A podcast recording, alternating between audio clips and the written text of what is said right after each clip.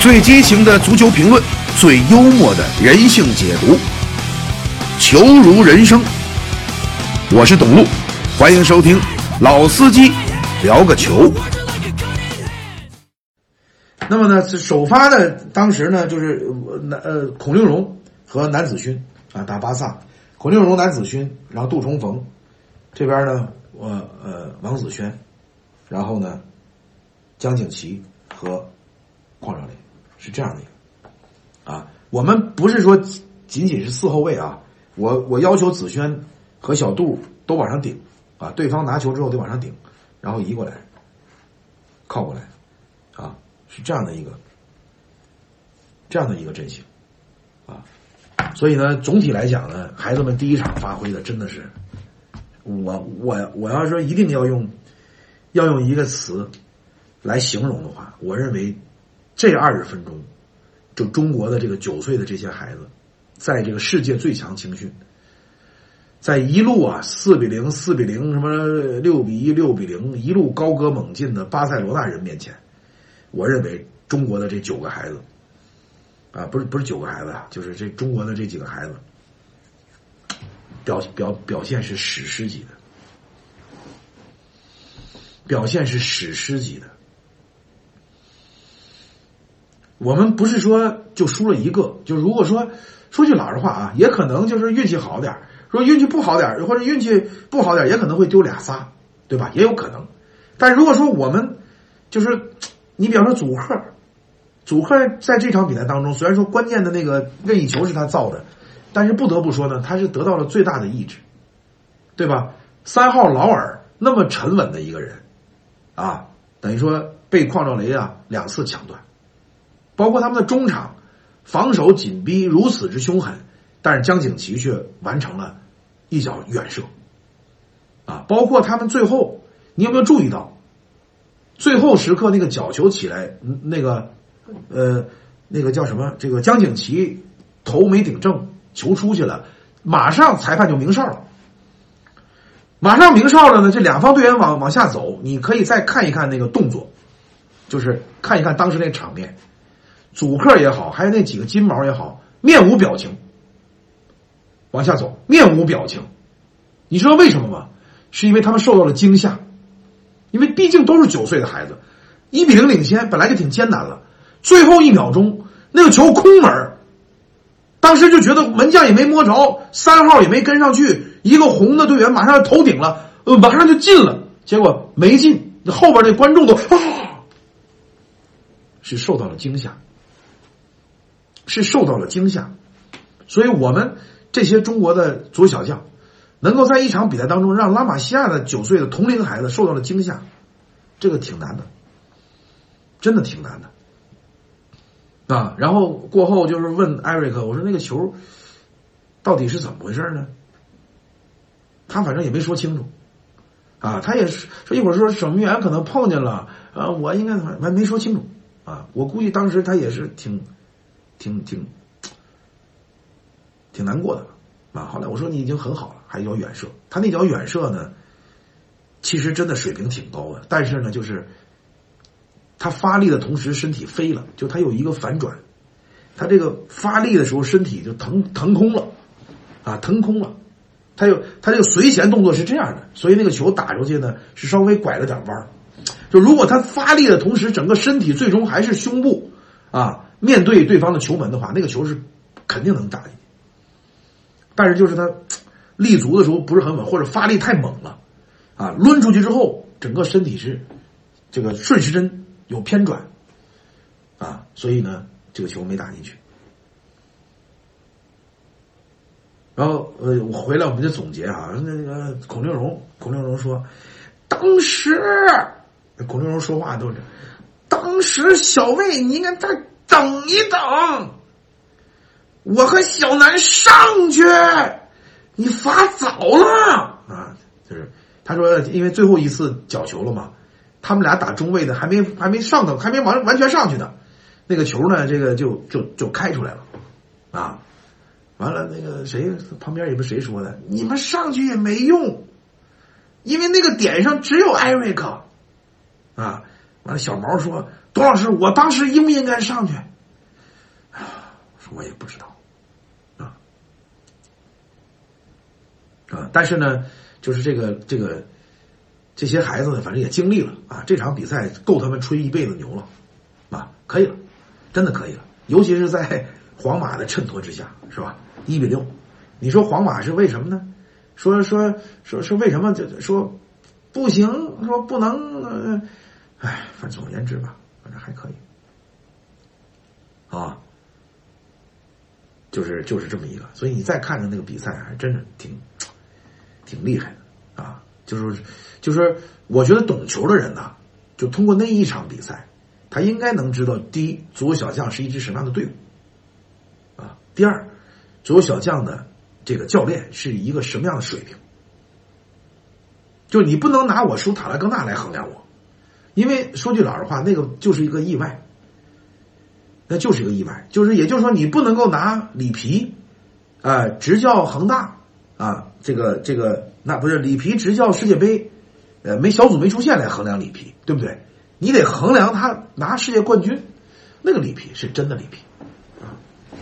当然，我还有很多的缺点啊，还有很多可以值得去提高的部分。但是我对我的研究一场比赛，我对我的分析一场比赛。啊，包括团队啊，我们团队，尤其是这个吴一牛的爸爸志鹏啊，做了很多的这个案头工作啊。当然，包括沃尔肯也把这个对手的这个个体啊，这个录像也剪出来。应该说，我们这样的一个没有证三个没证的加一个加一个球探专业的实习生球探啊，最后能整成这样，挺不容易的。啊，当然了，我身边如果再再有一个像吴教这样的啊，或者是再有点经验的教练，也可能我们这次能打得很好啊。我们应该能，我们按实力应该能站在决赛的赛场上，但是没有，这是很大的遗憾。从队员的表现吧，我说一说吧啊，就是当初呢，呃，王子轩是我我我决定要要加入到首发阵容的啊，王子轩。王子轩呢，在对西班牙人那场热身赛当中呢，他打的不兴奋，啊，我我还吼了他，我是第一次吼他，因为这个孩子很乖，平常也不说话，不怎么说话。他爸爸呢，说说他性格可能有点闷，但是呢，他能扛，这个孩子非常能扛。就是夏天有一次这个冠军杯吧，他是代表黄队比，啊，就跟着一零的那些，他当队长，他踢的非常好，他在中场踢的非常好。而且呢，这个不惜体力，而且技术意识非常棒，而且不会因为对手小、呃队友小或者失误多，他有任何的情绪的波动，他几乎像铁一样的坚强。这个孩子我非常喜欢，啊，他其实呢，他呢是好像去年年底就试训过，他跟陈志平是一块儿，就是我们足小将第一次在上海海选他就来了。啊！但是后来是留下了魏子轩，没有留下这个陈志平和和这个和这个王子轩。但是王子轩当时呢，就给我留下很深的印象啊！当时我们教练组也也也也说过这个小孩说这小孩挺清楚的，脑子非常清楚，打边后卫从来不不着急，每脚出球都很合理。但是就觉得可能当时呢，这个足球小将的人才也比较多啊，所以呢就。嗯，按下未表，啊，就没有在呃马上就使用它。但是后来呢，像什么，是不是广州站呢，还是西安站呢？逐渐逐渐的，他就跟着队了。陈志平呢，就去了恒大，不是就去了富力了。但是王子轩，我们一直在惦着，我们一直在记着这个孩子啊。那么打这个呃打之前的这个热身赛，王子轩就表现的非常好。啊，打打这个热身赛，包括这个在青岛，是吧？青岛站，王子轩就已经是基本上是主力了，啊，踢的非常好。所以我坦白的讲呢，就是我们我们第二场对塔拉戈纳，其实就是一个变化，就是把王子轩挪到右边，啊，杜重逢挪到左边，这个球就赢了。其实就这么简单，啊，但是呢，因为当时的脑子不是很清楚，啊。没有没我光想着说跟巴萨一样一样的打法，一样的阵型，一样的阵容就能扛住，扛住了就有机会，对不对？邝兆雷每场比赛不得有机会吗？是吧？但是恰恰那场比赛他没有进球。啊，王子轩呢是被我特早就认定为必须打主力的队员，七个人啊。其实首先呢，黄毛毛永斌不用说了啊，邝兆雷、江景琦这是必然要打主力的，对吧？邝兆雷、江景琦、毛永斌，这是四个。然后呢，呃，这是三个。那么第四个人呢，就是王子轩，就是王子轩啊。所以我说这四个主力呢是肯定是定了。那么至于说那三个人呢？就首先在中卫位置上呢，我曾经犹豫过呀，到底是上小南还是上孔令荣，啊，到底是像南子勋还是孔令荣？我也曾经想过呢，南子勋打中卫，孔令荣打右后卫。但是我们后来发现呢，在右后卫这个位置上，这个孔令荣表现的不好，啊，在上海，呃，热身赛当中也是。但是相反呢，他打左后卫打的不错。所以我们也曾经想过呢，孔令荣打左后卫。那么按说呢，右后卫啊，应该是杜重逢和魏子轩，他俩去竞争，啊，他俩去竞争，包括万象，啊，但是呢，后来呢，由于阵型的改变，原来是想打三三二幺嘛，啊，比方南子勋啊，孔令荣啊，然后这个魏子轩啊，然后中。中间王子轩和江景琦、邝兆林最早是这样，最早是这样，就是王子轩和和这个江景琦两个人打中场，王子轩是非常好的中场，因为艾瑞克呢，艾瑞克要去盯主客，艾瑞克要去盯主客，所以呢，更多的得需要王子轩在这里边呢，来来左右接应或者是防守站位。实话讲呢，我们那个。有一些专业人士啊，就我身边的专业人士，包括家长，他最开始他们都觉得王子轩身体太小，扛不住，啊，他们也会跟我来讲说子轩行不行？啊，我对这个问题，所有人问，我都一概回答，我说他一定行，他一定行，所以我对王子轩是没有任何怀疑，就一如我对邝兆雷、对江景琦。没有任何的疑问，是没有任何疑问的，就是没有任何担心，啊，没有任何担心。那么男子勋呢？是因为我在考虑是用孔令荣还是用男子勋，在这个过程当中，我们去揣揣摩，啊，包括我跟沃尔肯、跟别克，我们也在一起在商量，但最终呢，我决定用男子勋打中卫，啊，就首先来讲呢，我是用的男子勋，因为呢，男子勋这个孩子呢。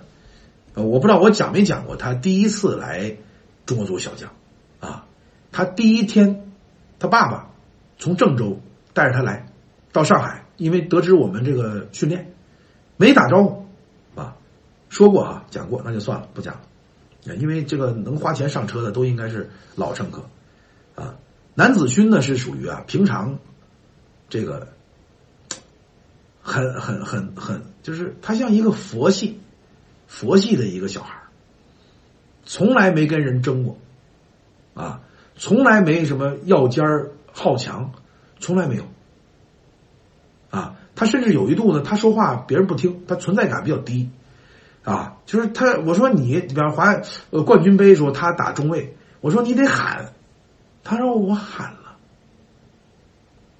小杜，我说你这叫哪喊呢？艾瑞克回来。我说你这，我说你这他上哪儿去？这悄悄话啊！你大声喊呢，大点声。艾瑞克回来，我说再大点声，艾瑞克。我说那这行算了啊，不喊了男！子群是一个，而且这个孩子特别聪明，真的，就是你你告诉他十件事儿，他绝对不给你完成九九件半。就你只要提点他，你告诉他，比方说讲求上身体，或者是，或者是你在这种情况下你移过去，或者他这样的时候你应该这样，你只要告诉他，他马上就在比赛训练当中就能做出来。王子轩也是，艾瑞克也不错，就这几个孩子为什么能打主力？执行力强执行力强。这个执行力也太重要了。你别说是说，你说别说九岁孩子，你就说是职业球员，曼城的是不是也得听瓜迪奥拉？说曼城的这都踢成这么样了，世界级的球星了，这都是还用教练说吗？还得教练告诉他怎么踢吗？这就是这就是体育运动。就你教练水平高低单单单说，但是你确实得需要有一个人告诉他们怎么踢啊。所以男子勋我是决定要用中卫。那么接下来呢，就是在边后卫的人选，最开始是三个三个三三后卫嘛，所以左右边后卫。然后呢，老邝跟我说，邝老雷，包括有很多球迷跟我说，说这个你们你们这个就用德国的吧，啊，小小魏小杜。我说我说也是，因为他们经受过考验，但是呢，在德国呢，实话讲，我们呢虽然得了冠军，但是其实我们两个边路受冲击还挺大的。你就你你现在回忆一下，我们打比利时根克，就对方那个七号那个速度啊，给我们的边路也给突爆了，明白了吗？这这这这实话讲，那问题还不少。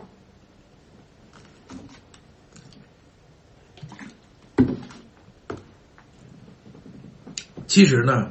在去德国之前，不是在去西班牙之前呢，我对几个队员呢抱有极大的期望，啊，包括老二，啊，魏子轩、万象，我对这三个抱有的希望，甚至要大于对显文和黄宇超，但是呢，非常遗憾。就是在这个大呃七人制改八呃八人制改七人制，以及大场地和和这个阵型发生改变的过程当中，就是忽然间发现呢，就是魏子轩、老二和万象三个人就是作用发挥不出来了。这个呢跟他们啊虽然有点关系，但是呢最大的问题还在于呢可能他们的适应的能力。就适应新的新的这个六十米乘四四四四十四十米的场地，然后呢，新的阵型和新的这个打法的这个过程当中，他们呢一时半会儿没转过来，转的比较快的，就是相对来讲转的比较快的，你比方说南子勋、王子轩啊，然后这个。邝志雷都在哪儿都不用转啊，黄宇超、黄宇超和戴佑哲，包括显文，他们转的比较快，啊，西西也可以，啊，但是呢，因为因为不同，因为有的孩子就是这样，就是他在一个八人制体系，你比方老二，在八人制体系之下他有用，为什么呢？因为他防守不用做那么多，对不对？反正他跟邝志雷在前面。矿上又快，又能追。他呢，在德国其实他是 MVP，但是很多情况下实际上是他不防守，不用防守。他前场一断，打一突，两三脚扒着打门，离门也近。但是呢，由于我们在西班牙，我们一定是低位啊，我们一定是低位，就等于说我们我们的阵线一定是在中线往后，重心往后。而不是说在德国呢，我们实际上是打打的阵型的是四幺二，相当于呢五个人在后边防守，两个人在前面抢，老二也不用回来，就这我还一直在喊他回来回来回来，所以呢他离球门近，所以当老二离球门远的时候呢，实话讲，他的作用就小了，因为你别看他带球挺溜，过人很溜，但是呢在西班牙人孩子面前他没有优势，速度没有优势。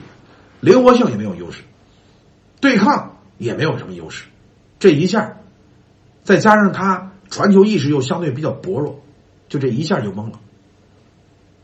所以这个呢，我我我希望就是我回头跟他父亲也交流交流。老二还是有特点的，老二很多的技术动作，包括射门那一下都挺好的，但是很遗憾，就是大场地的七人制，我不知道让他踢什么，试过。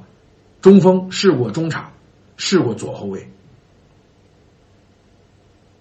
啊，在上海的热身赛的替补上场，在左路衔枚疾走倒是挺快的，但是后来发现呢，那是因为对手，就是你弄国内的哪怕零八的，他可能也有点优势，但是你在在西班牙，你要想弄西班牙人，你要想弄巴萨，说你拿一个球衔没急走，带个三四十米，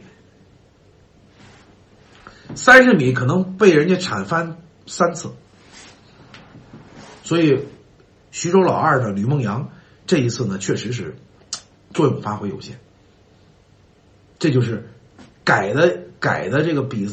因为对比赛要求不一样，啊，七人制怎么可能有人不防守呢？谁都得防，怎么能不防啊？不防那不等死一样吗？啊，这是这是老二，老二呢其实挺可爱的，他心理年龄小，啊，他这次整哭了七八个人，反正最喜欢就是方便面，天天就惦记这个这个这个这个方便面，天天就惦记方便面。因为我也没没跟他吼过，就是我呀，说句老实话，我就摔了个瓶子，啊，我就最严厉的就是摔了个瓶子，啊，就按说呢，按我像这个这个这个，就是说我就是国内啊，就像那种队伍呢，按说肯定都挺狠的对孩子，你不狠没有规矩不行啊，但是我从来没体罚过孩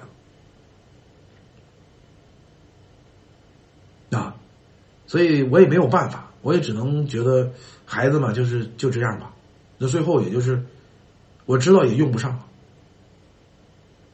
没有办法，啊！但是呢，我相信呢，他只要能够，他但是他从技术角度来讲呢，他没有问题，他可能就是心智再成熟一下，然后就是上下能力，七人制没有上下能力根本踢不了，根本踢不了，虐菜可以，啊！中国足球小将有一帮虐菜高手，你有没有发现？我现在非常清楚，我以后跟菜队打。我上什么阵容啊？我能把我能把这个虐菜能虐出花来，是吧？然后我跟强队打，我是用上什么阵容？呵，我都心里头有数了，真的，就是虐虐虐菜高手，虐菜高手队长万象啊，万象。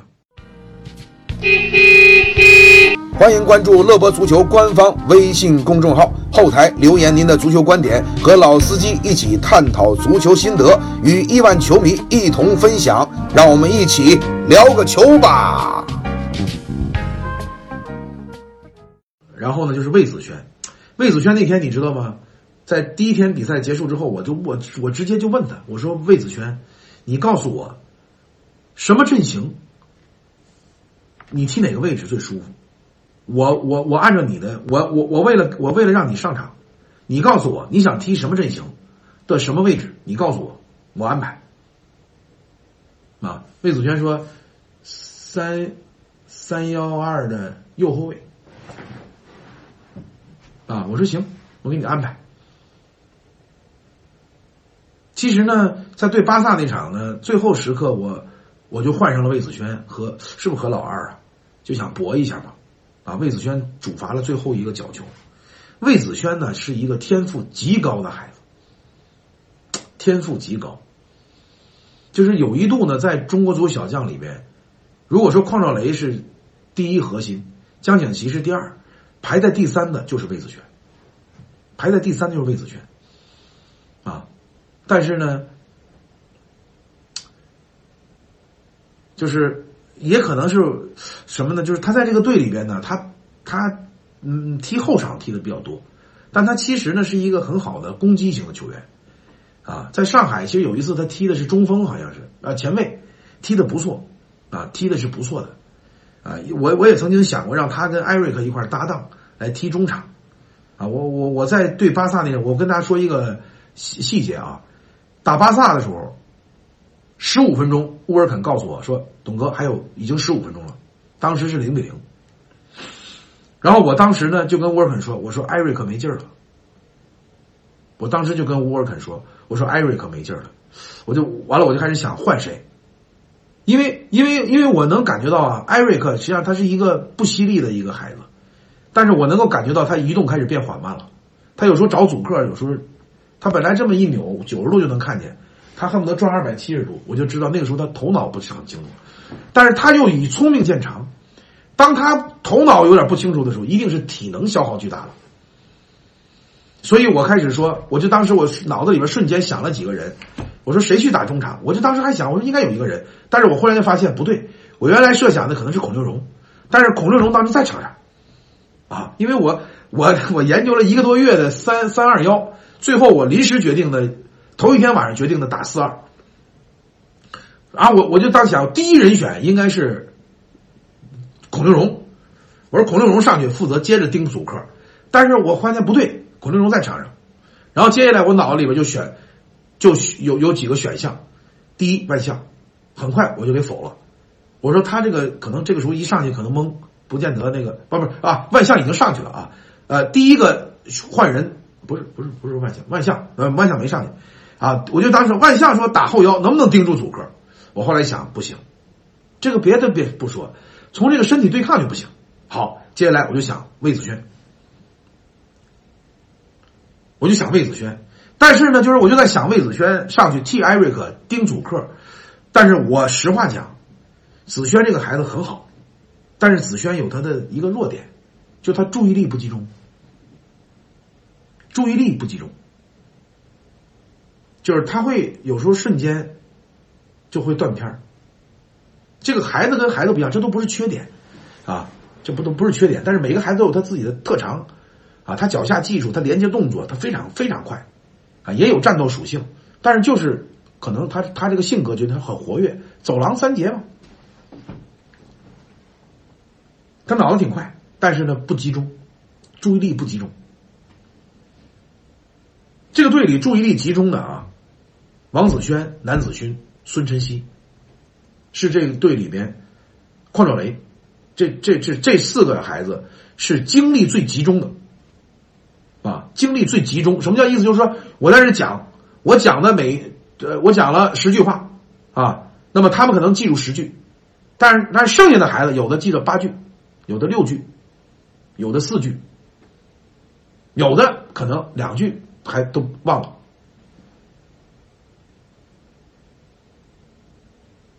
所以呢，我当时就一下就搁在这儿了。十五分钟的时候，我就想换江景琦，但是呢，我没有选到合适的人。你想显文，显文，我觉得呢，可能在那种情况下呢，他的这个。对抗程度和转身，这个这个相对比较慢，我不能换他上去。万象注意力不是就是本身我就就没想过，几乎是黄宇超是打边路的，戴佑哲在那个时候只是作为一个边路突击手。西西我认为小跟不上，西西那小脚啊三十。啊！我那天我一说西西，我说你这三寸金莲呀，我说你这鞋多大的呀？我三十二也能穿，三十一也行，三十也凑合。那边都说啊，西西你才穿这么小呀？我都三七了啊！别人脚这么大啊，这是解放啊，这是解解放区的女妇女啊，西西是这么大，三寸金莲啊，这么大。你这你说这小脚，你说你说是上去揉搓揉搓球可以，但你要让他盯个人。这挺难的，跟不上啊，脚太小。说一百米跑步，谁叭？你说最后小脚老太能过冠军？那不可能，那不可能。所以很很遗憾，就是我当时没有人，我没有做出决定。我我知道，我知道江景琦没劲儿了，因为他不，他他已经给我感觉是在倒气，他已经用尽了最大的力量。因为盯人呢是很累的，就跟你跟车似的。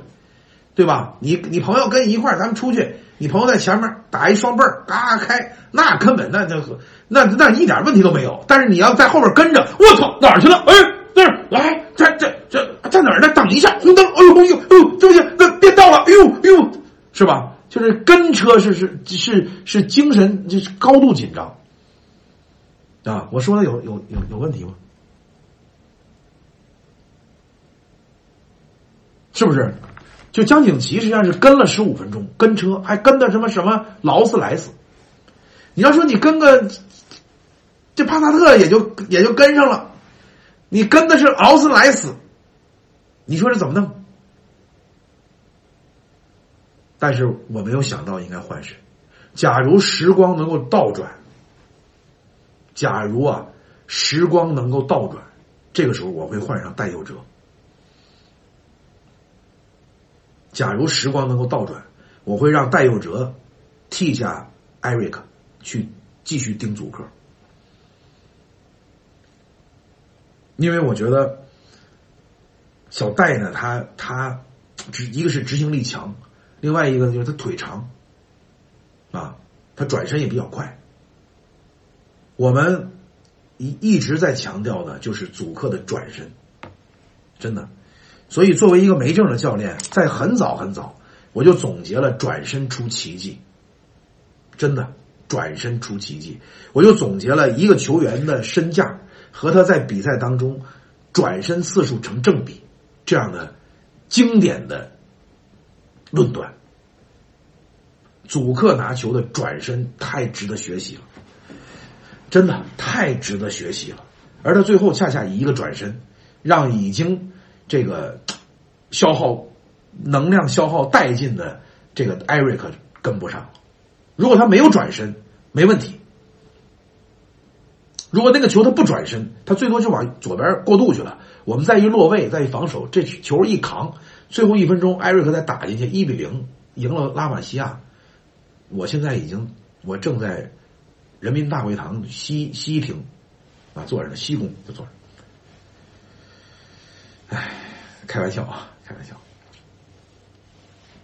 我其实就是想，我我其实我个人呢，倒没什么，因为我作我作为一个业余的没证教练呢，我迄今为止的足球职业生涯，不是执执教生涯，挺辉煌的，啊，挺辉煌的。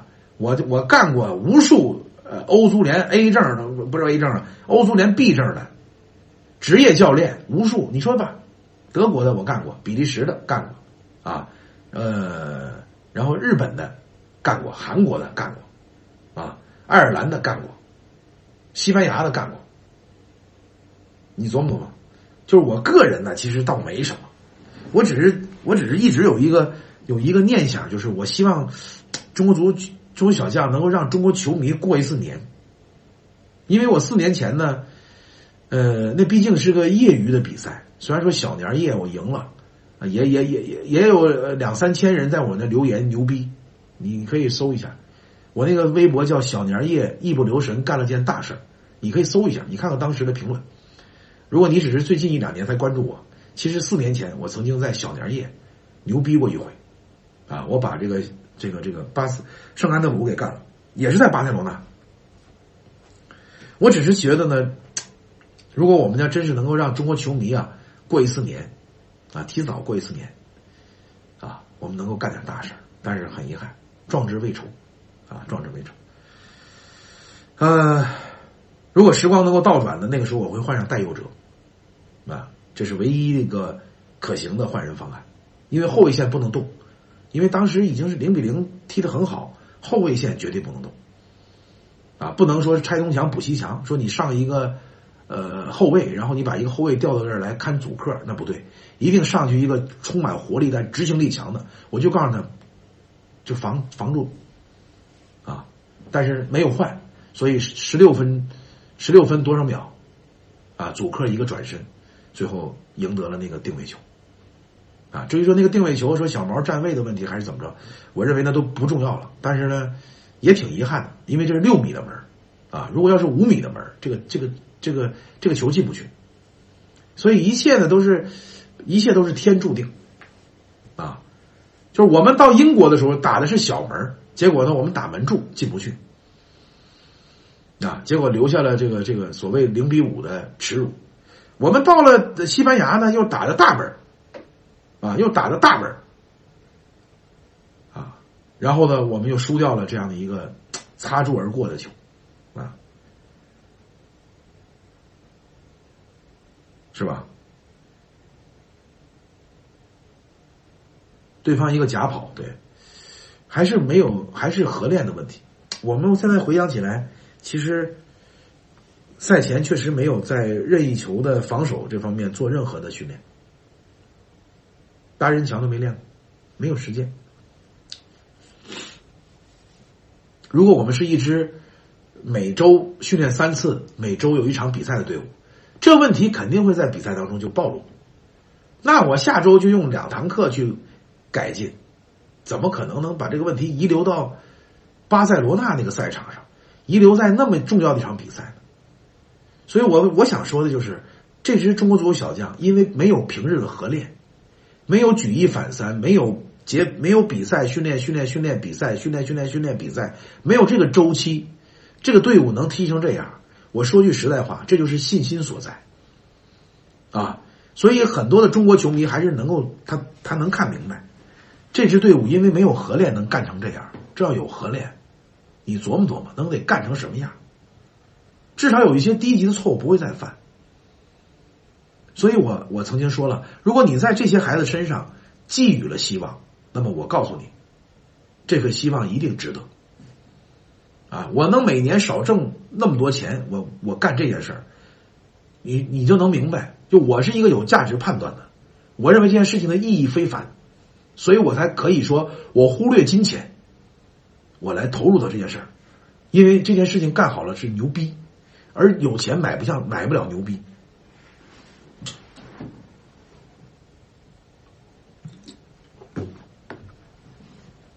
啊，所以。应该说呢，这个，嗯，万象、魏老二和和这个老二啊，孔吕孟阳这三个孩子，我估计他们他们的家长应该也很难过，因为没怎么为这个队做贡献。但是坦白讲呢，这个事情并不是说教练组厚此薄彼，呃，也不是说孩子不努力，就是在这个。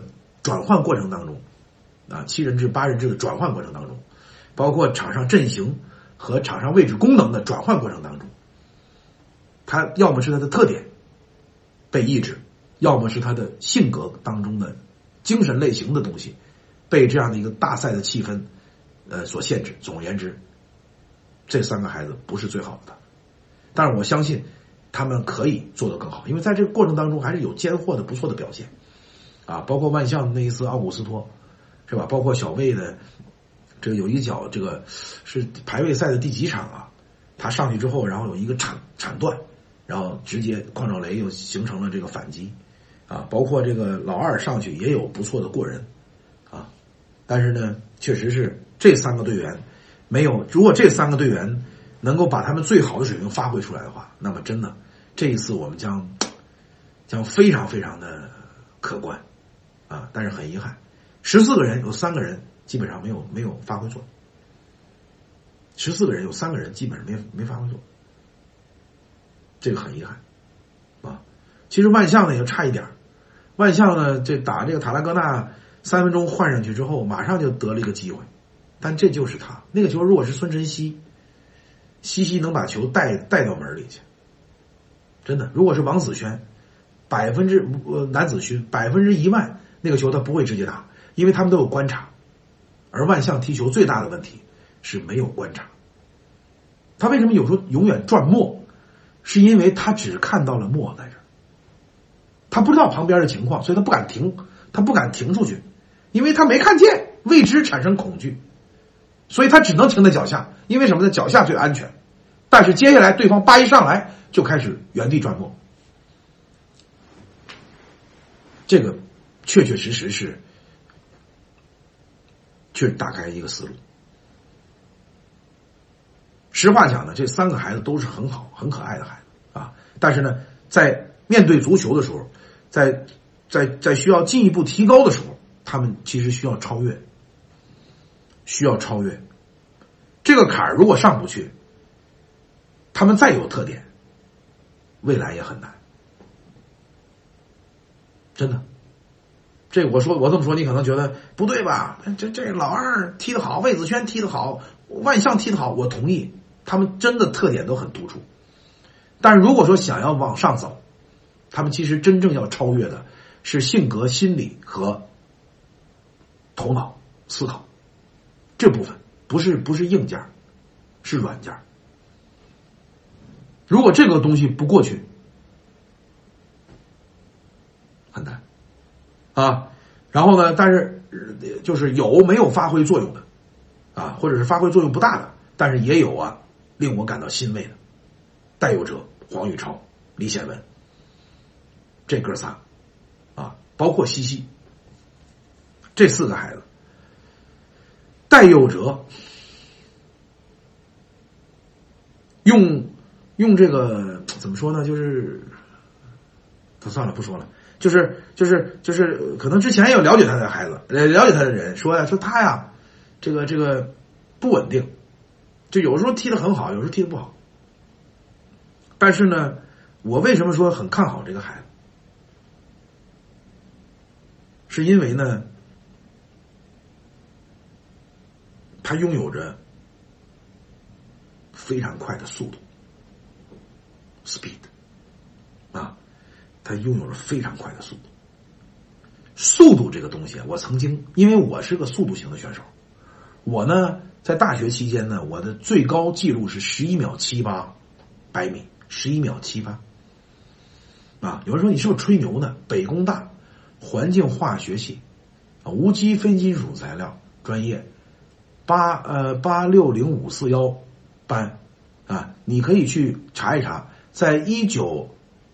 在一一九八七到一九九一九九零一九九一年的啊系运会上啊，我连续四年是百米冠军，连续四年是百米冠军，十一秒七八，嗯，因为我踢球就是，就你能想象吗？我踢球是什么样子啊？现在可能你想象不出来了，哥们年轻的时候也很比较瘦。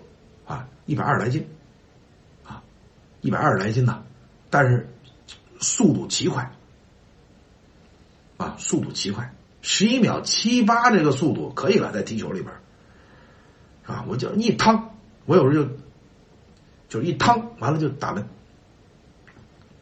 戴佑哲呢，就是他这个速度非常快，啊，然后呢，我跟戴佑哲呢是交流，我说第一呢，我说你防守不能够再扑了。啊，你站住了，位置卡位，他说行，没问题。第二一个，我说你啊，根据进攻的情况，啊，你先观察什么时候上，什么时候不上。你只要觉得是我们由攻由由守转攻，啊，就是对方进攻，你先站住位置。只要是我们中场一断球，你分析一下，就是我们有没有往前传的可能。如果有，你就右路就高速的上去，因为我相信艾瑞克。王子轩，包括回接的邝兆雷，都可以给你分球。果不其然，啊，他在右路打打出了自己的水平，而且这次呢，给他这个这个，呃，对于这个小戴来讲呢，是一个非常好的经历。你知道吗？他第一次来随着中国足球小将出战，我忘了是不是郑州站还是哪儿，反正他回去之后啊，他特别激动，他跟他爸爸说。他说：“你知道吗？邝兆雷跟我说话了。邝兆雷跟我说话了。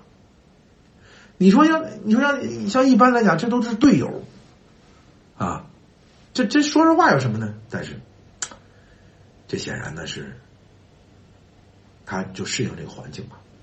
啊，各位乘客，今天的列车到站了。如果您也关注足球，热爱足球，欢迎下载喜马拉雅 FM，订阅乐播足球频道。”收听老司机聊个球，也可以通过微博关注我，获得更多的有趣有料的足球评论。我是董路，路是套路的路，这条路刚毅。